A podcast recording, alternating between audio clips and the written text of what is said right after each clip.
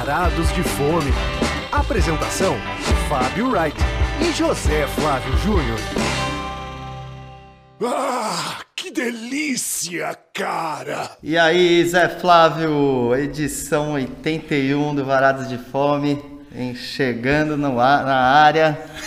aí, pessoal, vocês viram que eu deixei o Fábio realizar o sonho dele, que é sempre apresentar, o, dar a saudação que no programa passado, que era 80, eu interrompi e eu que comecei falando, é, programa especial. Dessa vez o Fábio tá, vai dormir tranquilo, que o toque dele vai ficar controlado hoje, depois dele poder inaugurar, abriu seu primeiro a falar. Zé, você sabe que a gente tem um novo ouvinte, né, no Rio de Janeiro. Meu ouvinte cunhado, fiel. Um novo ouvinte fiel, meu cunhado Duca, que agora está morando um pouco mais longe do trabalho, então ele todas as manhãs indo para casa no fim do dia, Olha, enquanto ele enfrenta aquele trânsito da Vinda das Américas, ouvindo.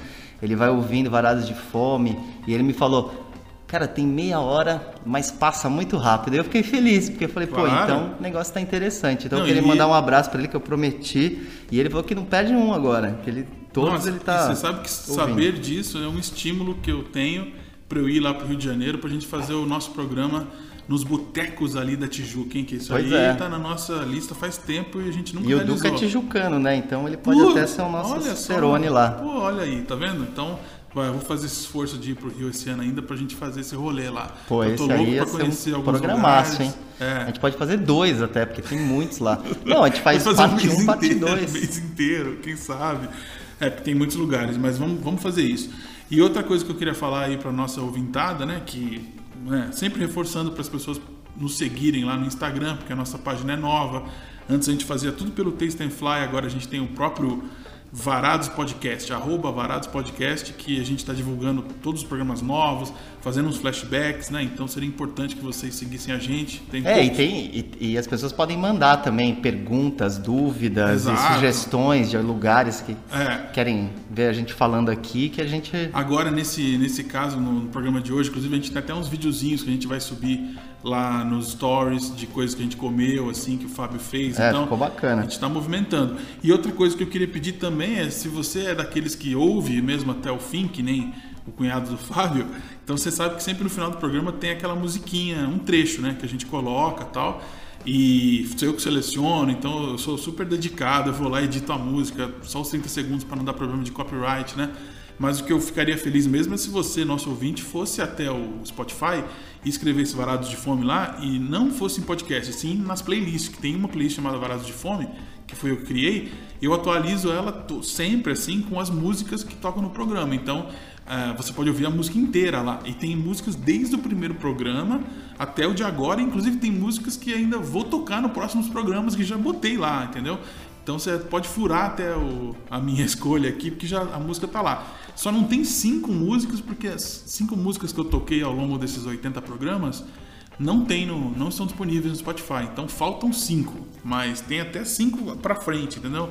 Por favor, sigam lá. A gente tem poucos seguidores ali, seria legal. Sim, gente... sim, mas ele tá muito bacana, porque o Zé, bem vocês sabem que é um especialista em música é, aí. E é uma playlist bem diversa. A única coisa que é, eu ficou, achei... meu, ficou um molho legal essa playlist é, aí. Porque eu, eu agrupei em estilos, assim, então tem um, logo no começo tem uma seleção dos artistas latinos que a gente já tocou. Cara, tem bastante música em espanhol que a gente já, tocou no programa. E, vai, e vem mais por aí que eu já tenho coisa pensada que eu quero tocar aqui.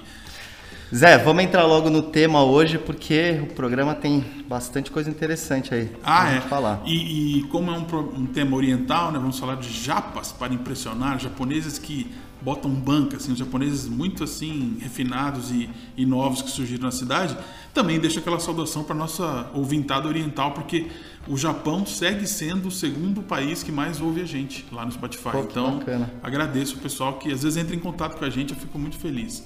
É, então, mas hoje a gente vai para um Japão assim, bem diferente lá um daqueles. Um Japão de terno e gravata e salto alto, assim, o Japão. Não, terno e gravata tá exagerando também, Pô, né? É uns lugares que, meu, Não. tem gente que bota uma beca para ir nesses lugares. Bem aí. arrumados e sofisticados, mas não precisa, de, não precisa ser tão formal assim. Ah, eu fui de calça moletom, pessoal. Não, dá pra. vou chamar aqui. Primeiro prato. Então, Zé, nosso primeiro prato de hoje é um restaurante que abriu agora em julho, que é o Cazu, que fica, cara, bem em frente ali o Shopping Guatemi, para quem é de São Paulo, tem um um prédio comercial ali que chama Plaza Iguatemi, que eles criaram um pequeno Sim. complexo gastronômico em, no, no térreo. Tem aquela uma filial do, daquela churrascaria Varanda, tem o, o Olé Mozzarella Bar e agora o Cazu ocupou um espaço grande ali, né? Não, e o que tinha ali que você não mencionou é que o nosso primeiro estúdio do Varados de Fome era ali, né? Que é o seu escritório. A gente gravava também não, na não mesma era, rua. É, mesma, sim, uma quadra não é exatamente ali naquele sim, prédio, né? Um é, pouco pra lá. Pô, Bem mais humilde, tá? Bem mais. E aí tinha muito barulho de rua. Agora tá mais. Tá, o áudio tá melhor agora. Bom, mas o Cazu, ele tem esse nome porque o chefe, né? É o Cazu Arada, que, cara, ele se tornou um cara muito conhecido no meio porque ele foi o chefe que estava chefiando o Mi, né? no período que o Mi conseguiu sua primeira estrela Michelin. Ele ficou lá de 2015 a 2019. Eu não sei se exatamente quando foi anunciada a estrela ele estava lá, mas ele ficou esses quatro anos. E o Mi funciona dentro do Copacabana Palace. Eu cheguei aí uma vez. Ah, é? Era um restaurante assim. Ele nem era tão sofisticado no ambiente e tal mas ele tinha uma, uma gastronomia realmente muito boa. É, e eu tenho uma passagem inusitada no Copacabana Palace que pouca gente pode dizer que já fez o que eu fiz lá. Eu fui entrevistar o Neil Young no Rock in Rio, no terceiro Rock in Rio. Foi todo um orgulho, assim, minha única experiência no Copacabana Palace foi para falar com essa lenda da, da música mundial, né? Pois é, achei que você tinha dado uma bomba na piscina, assim, molhado ah, quem, alguma estrela de cinema. Quem me dera, eu fui tinha... lá jogado coisa do, do Chopin no Copacabana Palace. Eu fui lá trabalhar mesmo, mas é um orgulho. Pô, isso aí falar. realmente é uma história e tanto, né? É, ele até sentou no piano uma hora e começou a tocar. O Marcos Hermes tirou uma foto minha com ele lá. Enfim, mas tá nada a ver com o programa. Vamos Pô, tem que botar essa foto no nosso Instagram. Mas enfim, mais o Cazu, que eu, assim, é engraçado, surgiram em São Paulo muitos desses japas chiques e caros e tal, né? Virou. São Paulo virou infestado desses restaurantes. Todo shopping agora tem um. Mas o que eu achei interessante do Kazu é que eles, o cardápio deles é, um, é mais asiático. Eles têm, obviamente, os sushis e sashimis ali com protagonismo, mas eles também fazem releituras de receitas do Vietnã, Sim. China, Tailândia. Isso e acho que dá um pessoas... tempero bom pro, pro, Sim, pro e, cardápio. E o comensal que tiver disposto a gastar uma grana lá pode fazer um omakase lá que começa com o Japão e termina com um giro pela Ásia. Passa por cinco pratos asiáticos que é inclusive o que a gente recomenda. Se você tiver com a bala no bolso e quiser investir nisso, é muito legal. Você começa no Japão e depois vai peregrinando por China, Filipinas, vai dando um rolê asiático em pratos quentes. Então é um, é um diferencial do lugar. É o que eu achei mais legal. No e eu acho que nesses lugares, né, se você também puder sentar no balcão, em frente ao aos sushimens e tal, é. a equipe toda, tal, isso sempre ajuda, né? Uma interação, esclarecer uma dúvida de, de algum prato e tal. Então, enfim, eu também é. acho que ali é um lugar que vale a pena sentar no balcão também, apesar Sim. do ambiente ser bonito, ter uma varanda ali, é. legal e tal. Eu acho que vale dar essa, essa dica. Não, e agora que a gente deu uma ambientação do local e falamos do cara, que pô, o cara tava lá no, no Copacabana Palace quando eles ganharam a Estrela Michelin. Então ele chega em São Paulo com muito nome, né? E o restaurante leva o nome, né? Então vocês já entenderam que tipo de lugar a gente está falando. Agora o Fábio vai comentar algumas coisas que a gente comeu lá e que foram muito legais, foram muito boas. É, é sim, isso? Sim, Zé. Eu, eu acho que a gente tem que falar que assim, é tudo assim, milimetricamente bem acabado, né? Que, um, com, e com preços nas alturas. Então a pessoa, como você disse, tem que ir preparada para gastar é. uns 500 reais ali, pelo menos. Mas aí 400. Gente, sim, mas aí a gente vai justificar por que, é, por vale exemplo, você gastar isso. Por, por, exemplo, exemplo, por, exemplo, eles começam o omakase com a ostra, que é uma ostra in natura, que eles colocam junto o uni, né, ovas de ouriço, é. gema de ovo de codorna e um molho ponzo, um molho cítrico. É uma combinação que, excelente. cara, matadora, assim, é. dá vontade de comer seis, só que só tem um, é. né? O meu teve que ser sem ovo de codorna, porque infelizmente eu passo mal com ovo de codorna. Eu gosto, mas não posso comer. Uma coisa tão pequena, né? Mas quando eu como me desarranja. Isso aí entra naquela categoria daquelas coisas que a gente sabe que vai passar mal, mas às vezes é, a gente insiste em comer, insiste. né? Eu, eu, fiz isso a última vez e nunca mais farei. Então, e eles fazem também, Zé, uma releitura de um prato filipino que é o quinilau, que na verdade é como se fosse um ceviche, né, filipino. Só que é uma releitura por quê? Porque vem, né, o, o, peixe marinado, acho que era olhete no, no dia, Mas o que eu achei bacana é que além do coentro, da cebola roxa, eles colocam um toque de molho de tamarindo, assim, que dá uma acidez, assim, pro, pro conjunto. Foi uma coisa que eu gostei, assim. Não sei se você curtiu esse prato também. Não vou dizer que foi o meu favorito, não. É, talvez o favorito, favorito não, mas eu achei uma combinação interessante do, do tamarindo. Quer dizer, aí você já, tá, já passou para a parte dos países fora do Japão. Você já é, deu um não, eles. aí. Sim, mas é porque assim, na verdade, essa sequência ela não segue uma ordem muito clara, né? Tanto que assim, depois do filipino a gente provou sushis e sashimis, né? Volta pro Tá, Japão e entendi. depois. E assim, essa parte deles de sushi e sashimi, eu acho que realmente é um, é um destaque, né? Eles têm É, o atum é um espetáculo, um espetáculo. Agora a moda em São Paulo é o atum bluefin, né? Quando tem, né? Quando não tem, não É, eu fiquei sabendo que tem restaurantes aí que estão comprando assim muito, muito atum bluefin que tá assim realmente É a na grana moda. que o nego tá gastando, hein? Pelo amor de Deus. E aí, passando essa sessão dos sushis e sashimis, que eu acho que vale muito a pena, eles serviram, por exemplo, os Hong Kong Prawns, que eram aqueles camarões salteados na de Hong Kong. É, que eles fazem salteado na, na wok com gengibre e tal, mas o toque interessante desse prato é aquela noz pecan caramelizada, Exato. né? Porque você morde junto a pecan com o camarão, então vem aquela crocância da pecan e a consistência do camarão. eu o- nunca imaginei E a essa picância do gengibre um pouco se sente também. É, eu me chamou mais atenção a noz ali, que eu nunca tinha comido, acho que camarão com noz pecante, isso aí foi uma novidade. É, você vê, né, que é um japonês bem contemporâneo que ele vai fazendo esses cruzamentos de ingredientes aí e, e dá um resultado legal. né? É, é que essa parte eu já posso dizer que ela não é japonesa. A ideia é não ser japonesa. Por exemplo, eles têm uma releitura do pato de Pequim, né? O Esse Beijing prato eu achei Duck muito, muito interessante. É, assim, é- é, se você vai num restaurante chinês, ele vai ser apresentado de outra, outra forma, né? Vai vir primeiro as panquecas com a pele, depois vai vir a carne ensopada, depois a carne assada. Tem uma ordem para você comer o pato. Lá é uma. A palavra certa é essa mesmo, releitura. Vem Releitura. uma coxinha ali, que aí vem uma pessoa que desfia na, na é, essa frente. parte é muito engraçada, né? Que você não precisa nem desfiar, né? A coxa sobre a coxa, né? para desfiar para você. é. E aí tem as panquequinhas, você coloca junto, faz uma, um rolinho ali e come.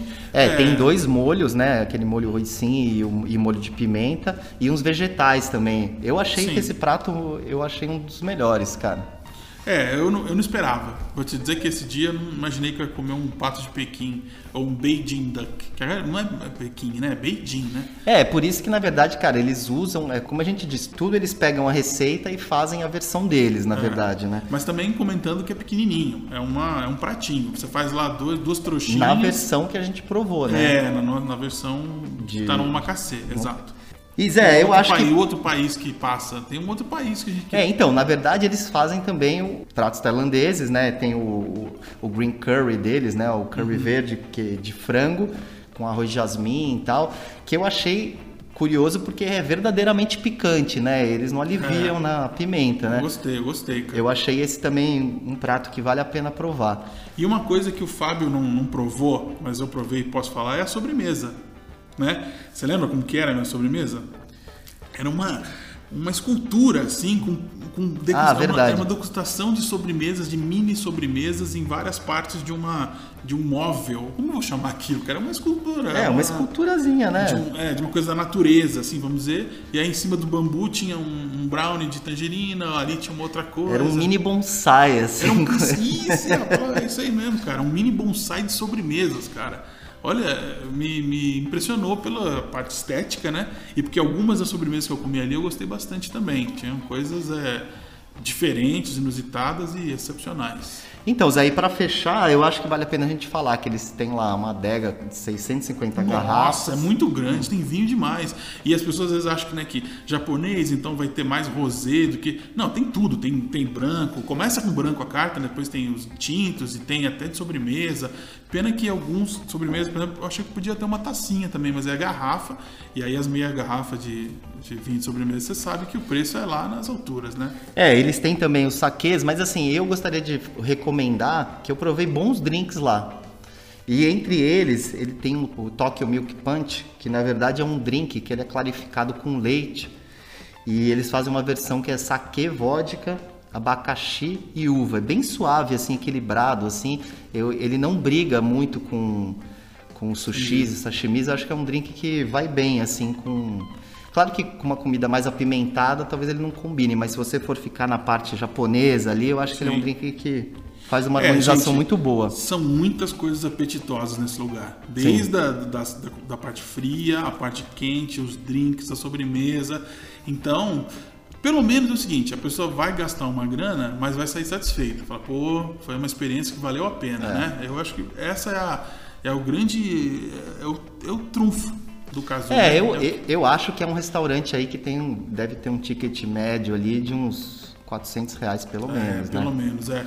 Mas você vai o levar Macacê sua- vale a pena, porque ele É. custa acho que 350. Isso, isso aí. Né? Você vai é. gastar. por- Só que é por pessoa, né? Aí você vai lá comemorar o seu aniversário de namoro, daí você vai fazer, né, a da sua namorada, aí a sua continha no final, se tiver um vinhozinho, vai para mil reais. Mas vai ser inesquecível, podemos garantir, hein? Então, vamos, fechamos ele? Fechamos, fechamos o Cazu. Vamos para um restaurante similar também. Hoje não vai ser assim, lado do A e lado do B. Vão ser dois lados A's, né? Porque as, Sim, as- são dois lugares novos e e semelhantes. Que estão na boca do povo, Zé. Não, não é do, do povo acebolado, não, cara. É só do povo refinado. Segundo prato. Então, Zé, o segundo prato de hoje é o kizu, que significa ímpar em japonês. Você viu o quê? Que a gente, Não, não a sabia, gente não. aprende coisas, né? Fazendo essa coisa de é restaurante, ímpar. bar. E por que tem um tracinho em cima do. Pois é, eu não sei porque que tem aquele uzinho. É, porque o Zu, esse Zu que a gente tá falando, você tá só ouvindo a gente, né, pessoal? Então vocês não sabem aí. É S, né? É Kizu com S. K-I-S-U e um tracinho em cima tracinho. do. Uma acentuação que a gente não sabe. Então, e o, e o Kizu, ele foi inaugurado em maio nos Jardins, ali na Melo Alves, perto da Oscar Freire, e ele ocupa, Zé, o mesmo imóvel onde era um restaurante que era querido nos Jardins, que é o Amsterdã Café, que era um restaurante, assim, de pratos rápidos, assim, eu cheguei aí muito a almoçar lá. Eles faziam... A Melo Alves é conhecida por vários É, mas era lugares. assim, sabe aquele restaurante despre... Porque o Jardins não tem tanto desses restaurantes despretensiosos, assim. Então, eu, eu Ah. gostava que eles faziam um linguado, assim, meio chapeado e tal. Era, um- e, e era gostoso comer no almoço. Pena que fechou o Amsterdã Café Eu tenho muitas saudades de coisas da Melo Alves. Então você lembra desse, eu lembro do Rockets original, que roubava o nome do Johnny Rockets, e lembro do Obá, que eu adorava, que misturava comida mexicana com nordestina, com italiana, com tailandesa. É, né? e a Melo Alves agora, cara, tá, tá, tá, dando, tá ficando mais hypada, como o pessoal fala, né? Tem o Naya lá embaixo, agora perto do Le Jazz, que é um lugar que eu quero que você vá também, porque eu acho que rende pra gente. E o Enfim. próprio Le Jazz, que você mencionou aí, que a gente já falou aqui no programa. Enfim, e o Kizu, curiosamente, a matriz dele é em Recife, dentro de um shopping de Recife que chama Rio Mar, que é um shopping bacana de lá. E o proprietário, né, pernambucano, ele veio pra cá para abrir o restaurante e tal. E ele chamou o Anderson Aru, que era do Tô, né, também um lugar de estrela Ixi, Michelin, para chefiar famoso. o Kizu. Mas ele ficou pouco tempo lá, já acabou saindo, enfim, deve ter se desentendido por alguma coisa. E agora quem tá, tá cuidando lá é o, o outro chefe deles, Duane. né? Duane, Duane. Enfim, dele é Duane como Duane. Bom, é um cara que já passou aí por vários lugares, passou pelo Baikoji, passou pelo Kosushi. Ah, é, passou por E, todo lugar. Enfim, ele tem muita experiência. Lá no Morumbi, trabalhou lá no. E agora eles não sabem se vão trazer alguém, né, para chefiar o restaurante com a saída do Anderson Haru, mas ou se eles vão efetivar o Duane, que é o que está acontecendo. o mas o Duane manda conta, bem, né? manda bem, o Duane manda manda bem. eu acho que eles devem efetivar ele mesmo. Também é um lugar que a gente deve recomendar que, se possível, a pessoa vá para o balcão. É, são, é, assim, recomendações que a gente fez sobre o Kazu servem para o Kizu também. O Zé tomando agora o seu Guaranazinho Convenção, naquela pequena pausa. Mas enfim, Zé, o que eu ia falar do Kizu é que, assim, em termos de ambiente, né, ele já tem um ambiente um pouco mais acanhado, a fachada um pouco mais estreita, então ele não é um lugar, assim, tão exuberante no ambiente. Mas Sim, serve é ótimas tímido. coisas e também com preços altos. Porque às vezes você comer esse tipo de comida é bom um lugar discreto também. Às vezes você não quer toda aquela. Sim, aquela pompa. badalação toda, fi- né? É verdade. Eu, eu acho que esse lugar é quando você quer comer um bom Low japonês. profile, é. é. exatamente. Ele é mais low profile. É para impressionar, mas mais low profile. Assim. É, exato, exato. Então, boa, boa. Então, e um prato que me chamou a atenção lá é aquele sashimi que eles fazem com olhete, que tem um toque de uso, né? O, a frutinha cítrica. E agrião, cara. Eu acho que é um prato que faz uma. Eu, eu acho que é uma combinação interessante. E também tem os tartares também, que a gente provou, né? Aquele de atum, eu lembro que você gostou bastante lá com.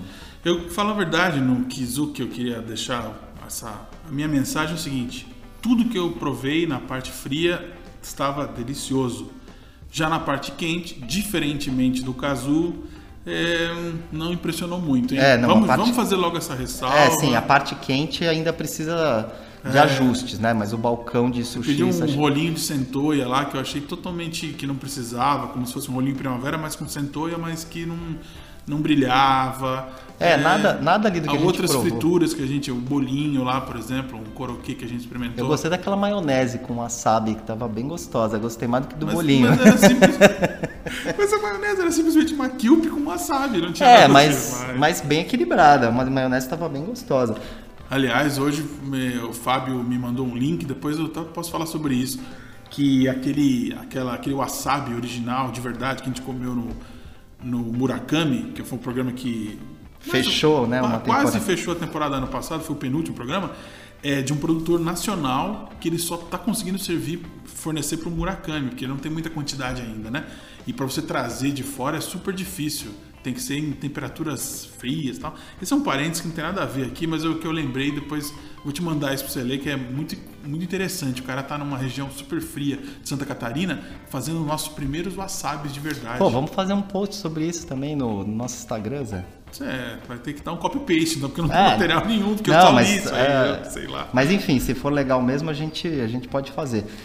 Voltando Agora, cara, um, um prato que eu gostei muito lá, que eu acho que eu voltaria e comeria com certeza é aquele salmão que eles fazem uma fatia um pouco mais grossa assim hum. e aí ele, ele, é feito ele é selado numa manteiga da Normandia aí que é, uma manteiga é. cheia de nove horas e tal é. e que cara realmente o sabor desse prato porque tem assim tem um equilíbrio entre o shoyu a gordura da manteiga e realmente ele fica uma coisa muito interessante é. para mim assim apesar de a gente ter provado algumas coisas que a gente vai falar daqui a pouco também muito boas, mas esse foi um, um, uma coisa que eu achei que não ia ser tão espetacular e realmente acabou sendo. Acabou sendo. É. Aliás, os preços também né, são espetaculares. Então tem Dio lá, que é aquele sushi enroladinho, vamos dizer assim, né? Que as, algumas pessoas no Brasil falam Dio também, referência ao metaleiro Dio. É, podem sair 65 reais, né, cara? Dependendo do que for. É, porque é por causa dos ingredientes, né? Eles lá, tudo de melhor vai ter. Mas certo? esse é o de foie gras, né? Que custa tudo isso, né? Foie gras, é. É que e se você vai para esse caminho tortuoso aí, que é o caminho que eu costumo ir, vai realmente no, fim, no final você vai ter que pagar uma conta cara, não dá para fugir. É que uh, tem gente que, se eu, que não conhece esse mundo, esse universo, e que se eu falar que um bolinho de arroz com uma uma, um filete de peixe em volta com um, um, pedacinho de fígado de um animal ali em cima vai custar 65 reais, a pessoa não vai acreditar. Ela vai cair de costas. Ah, meu Deus, isso é uma refeição completa. Mas lá acontece isso, fazer o quê? Mas aquele, aquele de foie gras e lixia, acho que foi assim... Espetacular, cara. Porque a lixia combina muito também, né? É, quando eu vou nesses lugares japonês, eu sempre peço, já, já vou com a cabeça assim, vai ser uma saqueirinha de lixia. E se tiver a lixia como ingrediente, algum componente de algum nigiri, assim, eu vou gostar, porque é, enfim, é um sabor doce que me agrada. Uni também é uma coisa. Eu também, eu, eu sou apaixonado de lá, estava muito gostoso. E com foie gras também, os que tinha um pouquinho de foie gras eu gosto, tenho que admitir. Eu sou fã, eu aceito até um azeite trufado, se tiver eu gosto também. Bom, e para fechar o Kizu, só queria também falar uma coisa que eu achei curiosa, cara, que a taça de saquê, que, que, que o saquê em dose, na verdade, melhor dizendo, eles servem naquela taça flute, como se fosse um de espumante, assim, para é, dar um, dá um glamour, assim. Sim. Eu achei curioso, achei que eles tentaram inovar ali e de uma certa forma acho que funciona. Eu achei simpático, porque precisa ser sempre aquele quadradinho, né? Cara? É. É, é tem, tem lugares que servem outros copinhos e tal, mas eu então, nunca tinha visto a taça botar, flute. Se você quisesse botar um pouco de sal na, sal, na, na taça flute. Não, acho que ninguém direito. faz isso mais. Isso aí acho que ficou lá no passado. Isso aí. o salzinho, não dá? Vem cá. E, bom, falamos de tudo, não? Falamos. Não, né? acho que fechamos o, o Kizu, já falamos de tudo que a gente provou lá. Eles também têm a la carte essa degustação para quem quiser e tal. É. E sente ali no balcão, conversa com Sim. o Duane, que eu. Toda a equipe, a brigada é toda simpática. Sim, eles são bem atenciosos. Eu cheguei lá, cheguei duas vezes lá, já tinha ido uma vez. É. Que a parte quente estava inclusive melhor quando eu fui a primeira vez. Que legal. Então, bom, fechamos, vamos então para os finalmente. Hora da sobremesa. Gente, eu queria mencionar que no, na semana passada teve um evento aí no mundo dos podcasts, que eu não sei se todo mundo ficou sabendo, mas que foi a ida do Eduardo Bueno, Peninha, que é aquele jornalista gaúcho, super gremista, que começou a escrever uns livros sobre a história do Brasil e hoje tem gente até acha que ele é historiador, mas ele não é historiador, ele é um jornalista. E uma do, figura, né, Zé? Figura, fã do Bob Dylan. Uma, o meu podcast anterior, que era o qualquer coisa, que depois virou um programa na UFM, uma vez a gente fez uma edição lá em Porto Alegre, nos estúdios da U em Porto Alegre, e ele foi nosso convidado. Então já entrevistei o Eduardo Bueno, foi super caótico, né, óbvio, né, mas falando bastante de Dylan e tal. E, enfim, e aí ele foi, foi em dois podcasts na semana passada. Ele foi no podcast do Rafinha Bastos, né, que é o Mais Que Oito Minutos, e foi no Flow Podcast também. E aí foi interessante ver, especialmente no Flow, esse choque de né, mundos diferentes. O Peninha sem saber nada sobre podcasts, inclusive ficava perguntando para eles, tá, mas o que, que, vocês falam aqui? Qual que é de vocês? e eles e não sabiam nada os, sobre ele, não, né? É, não sabiam quem ele era, cara. Assim, assustador, assim, sabe? E esse clash foi tão grande, assim, que o Peninha, enfim, programas são divertidos, engraçados, fica muito, ele fica é, muito, ele é muito engraçado, né? É, é que ele também pode ser muito over, né? Então, não recomendo que as pessoas vejam os dois podcasts na sequência, né? Seria, sei lá, quatro horas, cinco horas de, de Peninha, pode ser muita coisa, né?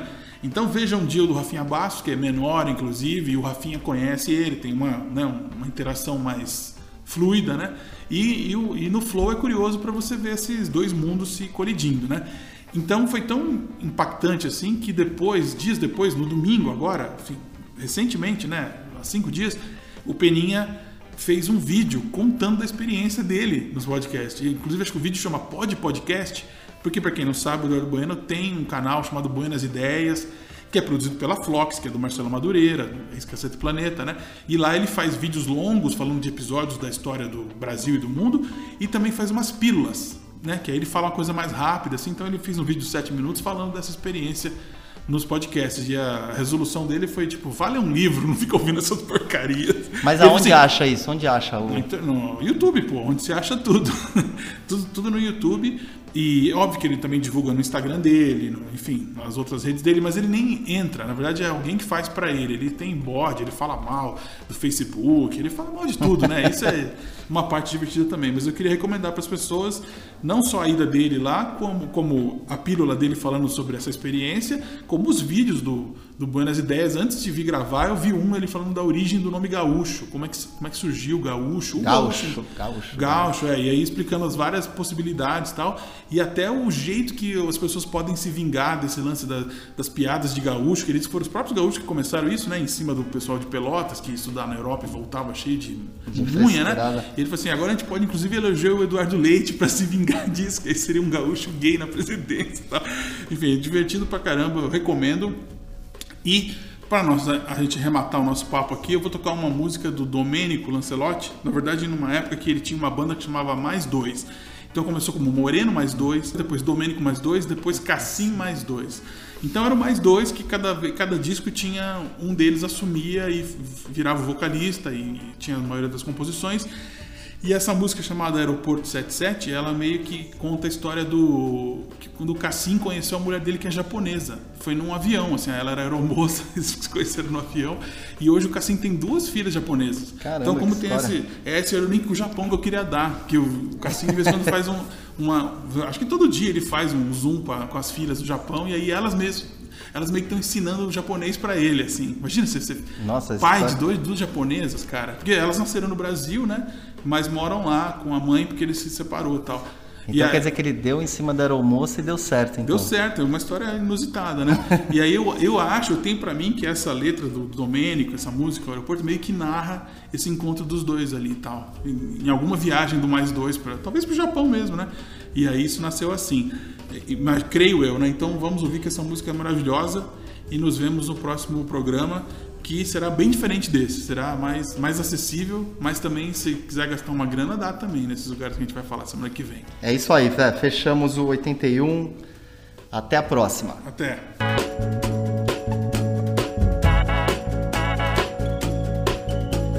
Cachorro